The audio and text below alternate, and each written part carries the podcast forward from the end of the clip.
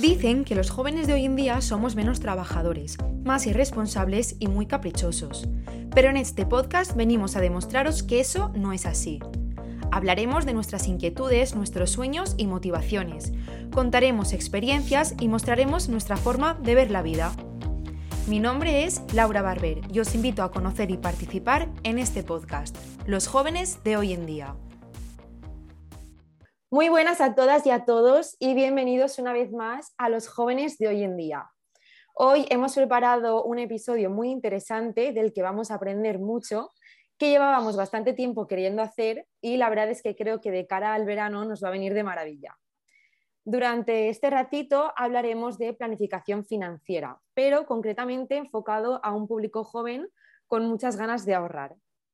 Para ello, hemos invitado a este podcast a Luis Romaguera, que es experto en planificación financiera y además todo un Instagramer sobre economía.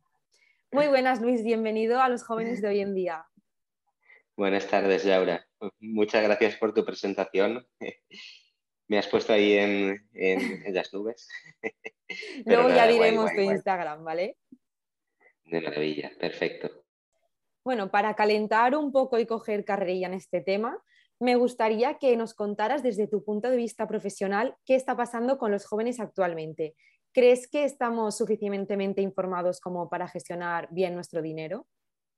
Pues mira, Laura, la verdad es que cuando hablamos la primera vez tú y yo de, la posibilidad de hacer este podcast juntos, aunque ya hace tiempo, como tú has dicho, pues me venía a la cabeza pues, muchas cosas, entre ellas, pues la falta de, información financiera que hay en este país, sobre todo de cara a los más jóvenes. Lo que no creo que sea culpa de los jóvenes de hoy en día, sino de los jóvenes de hace muchos años, incluso más de 100 años, pero lo estamos achacando todos porque no deja de ser una cadena de, educación de padres a hijos o de abuelos a, hijos y nietos. ¿vale? Eh, sí, creo que somos un país muy desinformado, no para de aparecer en las noticias a día de hoy. Somos de las cinco grandes economías el peor país si hablamos, por ejemplo, de, temas de, inversión. Somos el segundo peor país del mundo preparado, preparado de cara a cubrir la jubilación y mil cosas más. Y desde mi punto de vista es culpa del sistema educativo. ¿Qué cambiarías tú para que esto mejorara? Pues a ver, eh, no quiero que esto suene mal porque creo que vivimos en un país en el que hay grandísimos profesionales eh, dentro del sistema de la educación. es más, yo lo tengo dentro de casa, lo tengo mamá, mi, madre es maestra, mi pareja también. Mm, tengo un montón de amistades que son, son maestros y creo que son grandísimos profesionales todos. El problema creo que es el sistema. Desde mi punto de vista está anticuado.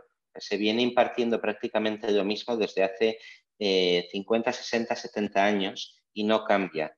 Y creo que hay muchas cosas importantes que no se tratan a día de hoy, son muy, importantes para cuando uno empieza en la adolescencia ya encarar su futuro y sin embargo se dan otras cosas que igual luego no nos sirven para nada a lo largo de nuestra vida. Entonces sería sentarse a cambiar el sistema y analizar qué es lo importante para el futuro y qué no, entre ello la educación financiera. Bueno, y también además ahora, cuando peor van las cosas y más justos son todos los salarios, comenzamos a ver a diario que la inflación es una realidad que prospera a gran velocidad. Si encima de esto se le suma el desconocimiento que tú dices, vamos, ya explotamos. ¿Cuál crees que es la mejor opción para combatir esto? Pues mira, primero que nada, lo que, tú has comentado, para mí la inflación es el peor enemigo ahora mismo de cualquier eh, ahorrador, sobre todo de los más jóvenes, que pasamos un poco de ello. Muchos eh, Preferimos vivir del carpe diem de voy a disfrutar de la vida, que son dos días, ya tendré tiempo para ahorrar, ahora quiero vivir, quiero salir, quiero comprar, quiero gastar, y ya vendrá el momento de ahorrar. Pero la inflación está ahí, eh, mucha gente desconoce lo que es, aunque ahora creo que cada vez más gente lo conoce por lo que está sucediendo. Si vamos a poner gasolina, si vamos a llenar el carro de la compra, si pagamos el recibo de la luz de casa, cualquier cosa, todo está mucho más caro, incluso el salir a comer o cenar por ahí. Yo recuerdo hace años, mm, pues cuando empezaba a salir de jovencito, mis padres me daban 20 euros y con 20 euros hacía una noche entera. O sea, me iba a cenar, salía a pubs, me, tomaba alguna copa y entraba a la discoteca. E incluso a veces sobraba algún euro por la carterilla. Pero ahora con 20 euros igual no tienes ni para cenar. Entonces, ¿cómo podemos combatir la inflación? Pues combinando tres factores. Para mí lo más importante, ahorro, rentabilidad y tiempo. Pero hay que empezar por el ahorro. Quien no ahorra, no combate inflación. También cuando hablamos ah, eh, de preparar este podcast, me enviaste algunos datos muy curiosos que yo quería comentar y uno es respecto a esto que estás diciendo del ahorro. Y es que 7 de cada 10 españoles ahorran menos de 200 euros al mes, me dijiste. Y no sé si esto ocurrirá igual con los jóvenes o si las cifras varían mucho, pero ¿por qué ocurre esto? ¿Porque eh, es culpa de los contratos o porque vivimos por encima de nuestras posibilidades? A ver, yo creo que es un poco... Mm, ambas cosas, pero sí que es verdad que creo que vivimos más por encima de nuestras posibilidades. Lo que comentaba antes, el carpe diem. Eh, como bien dices, mm, mm, siete de cada diez españoles ahorran menos de 200 euros al mes. Mucha gente piensa, ostras, ¿seré de los pocos que no ahorra? No. Hay muchísima gente que no ahorra día de hoy.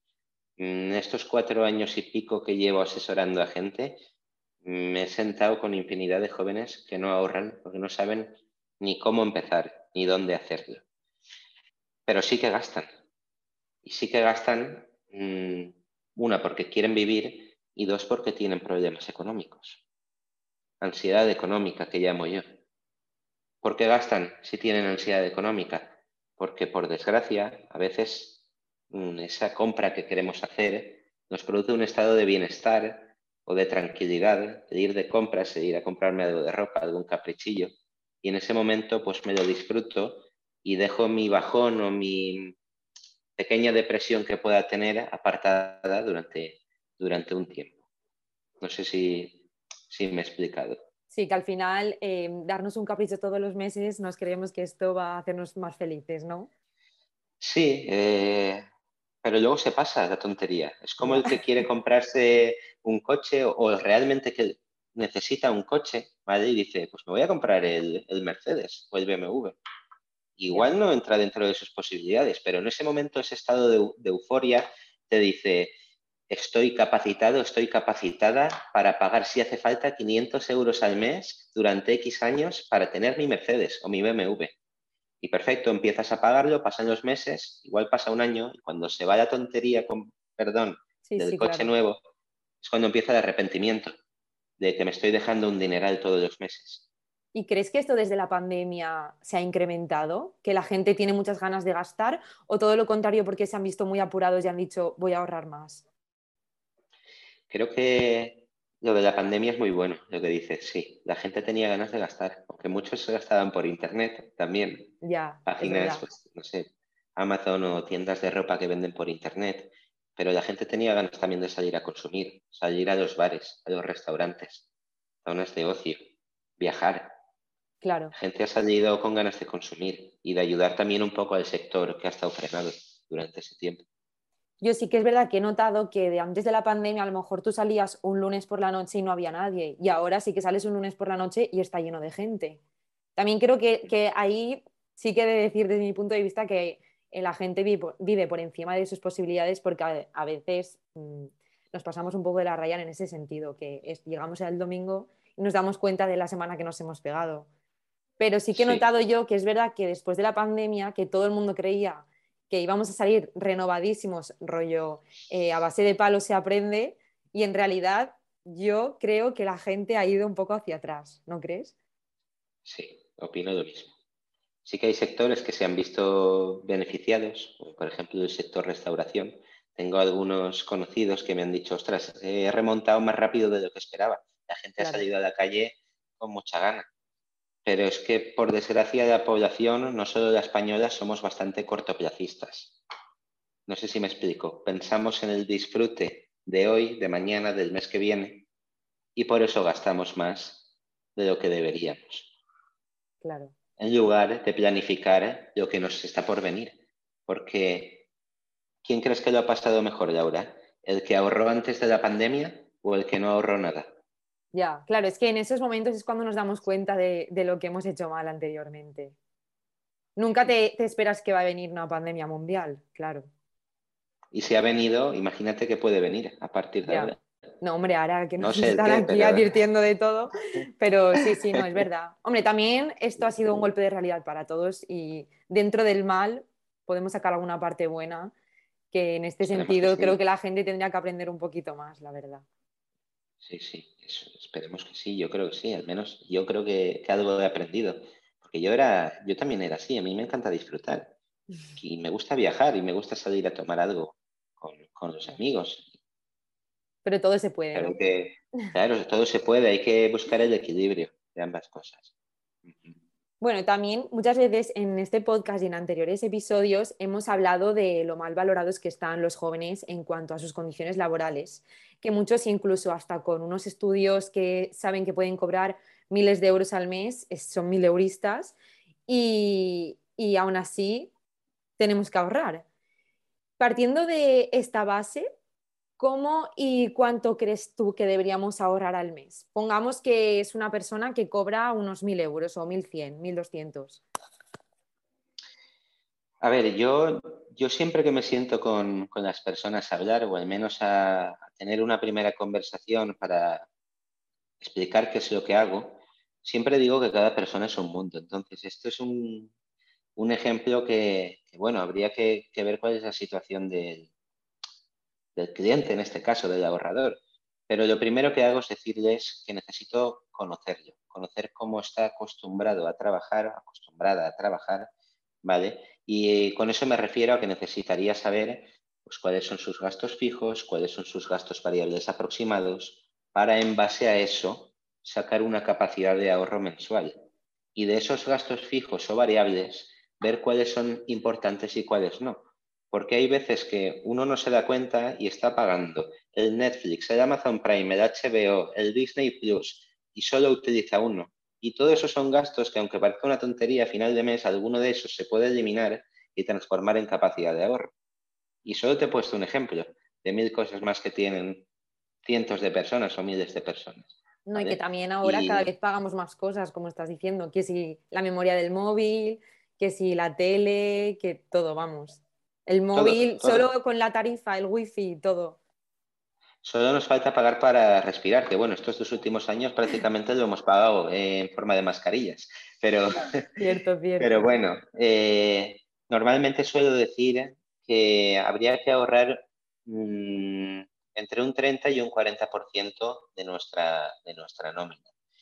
De ese 30-40%, al menos un 10% debería de ir enfocado a nuestro día de mañana, y hablo de nuestra jubilación, aunque normalmente los jóvenes lo vemos muy, muy, muy, muy lejos y nos da igual, o sea, con perdón de la expresión, no se la suda, pero es que es muy importante, porque si los jubilados de hoy en día ya están teniendo problemas, imagínate los problemas que tendremos nosotros el día de mañana, dentro de 30 o 40 años. Y las personas piensan, mm, bueno, ya tendré tiempo para ello, o no. Porque ahora que soy joven no tengo obligaciones y responsabilidades, pero si un día me caso, o tengo hijos, o tengo que comprarme una casa y cambiar de coche y pagar sus estudios, igual nunca puedo ahorrar para mi día de mañana, porque igual mi sueldo tampoco crece, como yo este, sí que tenía previsto no se sabe. Y el resto del porcentaje debería ir eh, ahorrado, pues enfocado a objetivos de corto plazo o imprevistos y otros objetivos financieros de vida que pueda tener cada uno, cada una, eh, no sé, dependiendo cada uno de lo que tenga. Hay quien dice, pues de aquí a cinco años me quiero cambiar de casa o el coche, quiero comprarme una segunda residencia, de aquí a cinco años mi hijo va a ir a la universidad. O sea, ahorrar en base a objetivos ahorrar por ahorrar es importante, pero hay que ahorrar objetivizando el ahorro, porque así sí que cumpliremos con ello. Si no, nunca lo haremos. Claro. Y también eh, yo muchas veces en Instagram, porque sigo algunas chicas que, que dan consejos y eso, igual que yo lo haces tú, eh, he visto que existen diferentes métodos de ahorro así un poco más fáciles para empezar, que es el ahorro de los sobres, el de apartar X dinero, bueno, eso es lo, más o menos lo que has dicho tú, que de la nómina apartar X fijo. ¿Tú nos recomiendas alguno en el que podamos ahorrar empezando sin, sin darnos cuenta? Sí, a ver, yo por ejemplo, aparte de lo que utilizo en, eh, a nivel personal donde trabajo, eh, también tengo la aplicación esta de Goin, que no sé si la conocerás, seguro que más de una persona lo conoce, y yo tengo ahí puesto que día a día me cojan un euro, ¿vale? De, la, de la cuenta corriente. Y aparte de cada pago que haga con tarjeta, me redondean. ¿vale? Eso lo tengo como forma más fácil de ahorro porque no te das ni cuenta, te lo cogen directamente de ahí, ¿vale?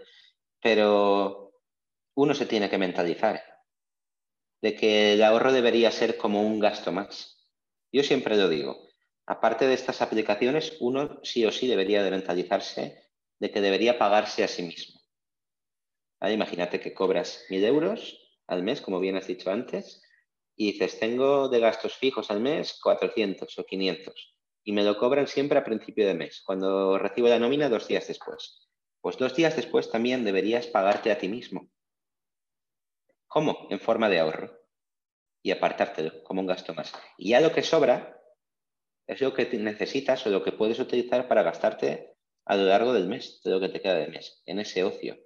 Porque ¿Acaso esas personas a las que les pagas en el bar, restaurante, gasolinera, compañía de vuelo, el del banco, son más importantes que tú? El que ingresa, gasta y espera a fines de mes a ahorrar, nunca lo hará. bueno, también te digo que, que, la aplicación que has dicho para los que estábamos hablando antes que salen de lunes a domingo les puede venir muy bien, porque ahí sí que seguro que ahorran mogollón. Sí, sí, sí. Para quien sale solo el fin de igual no les sale tan rentable, pero para quien está de lunes a domingo yo creo que, le puede hacer ahí un impulso al ahorro. ¿eh? A mí me va muy bien y, ni me entero. Es eh, un pequeño plus de lo que aparte ahorro, pero pues ahí lo tengo. Mm. Y lo objetivizo, como he dicho antes. Ahora mismo ese ahorro para mí tiene un nombre y es pase de esquí de la temporada que viene. Porque me gusta ir a esquiar, entonces ahorro eso para pagarme el pase de temporada de esquí. Tengo que ponerle un nombre al ahorro. Claro, también te motiva. Claro, me motivo y así sé que no, no lo romperé, porque quiero llegar a ello. Es como viaje de final de curso, aprobar exámenes, pues igual. Exactamente. O escapada de verano, o lo que cada uno quiera. Bueno, ahora me gustaría hablar un poco de independizarse para los jóvenes. Y creo que por culpa de los sueldos estos que te estaba comentando antes, cada vez los jóvenes se independizan más tarde. Y esto también termina siendo un problema para uno mismo porque también nos desmotivamos. Seguimos partiendo de la base de un sueldo de 1.000, 1.200 euros. Todo esto netos. Si te tuvieras que independizar cobrando esto, ¿tú qué recomendarías buscar para no caer en lo que hemos hablado antes también de estar por encima de tus posibilidades? Si me veo apurado porque tengo otros gastos fijos elevados, que hay, quien está pagando el coche o una moto o, tiene algún préstamo pequeñito, eh, recomendaría siempre compartir. Compartir para pues, pagar la mitad o compartir gastos también internos del piso, internet, luz, agua, gas. Eh, si no se tienen gastos, obviamente, hacerlo solo, porque creo que no hay nada mejor que vivir solo, porque a lo mejor pues he vivido muchos años con amigos en Valencia, pero se puede acabar chocando. Claro. ¿Sabes? pero siempre hay que buscar mucho, buscar muy bien, buscar un piso que sea cómodo, que te vaya a permitir vivir cómodo, pero también económico. No es lo mismo que lo de vivir por encima de las posibilidades. Obviamente todo el mundo querría tener un pisazo, pero igual ese pisazo te cuesta 600 o 700 euros al mes y ya vas así. Ya, y no pueden salir ni hacerte una cerveza. Exacto.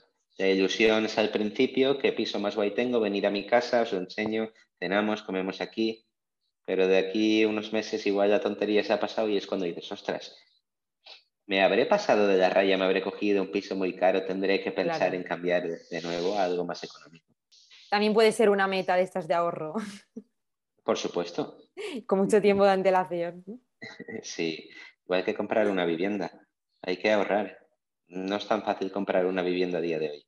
Hace 10, 12, 15 años sí, el banco te daba prácticamente el 100% de lo que vale la vivienda, hoy en día no, te dan el 80%. Imagínate una casa que vale 100.000 euros, pues el banco te da 80.000. Tienes que tener ahorrados los otros 20.000 sí o sí, si te la quieres comprar. Aparte hay que pagar impuestos, que suele ser otro 10% más. Y saber que a largo plazo puedes mantenerlo. Exacto.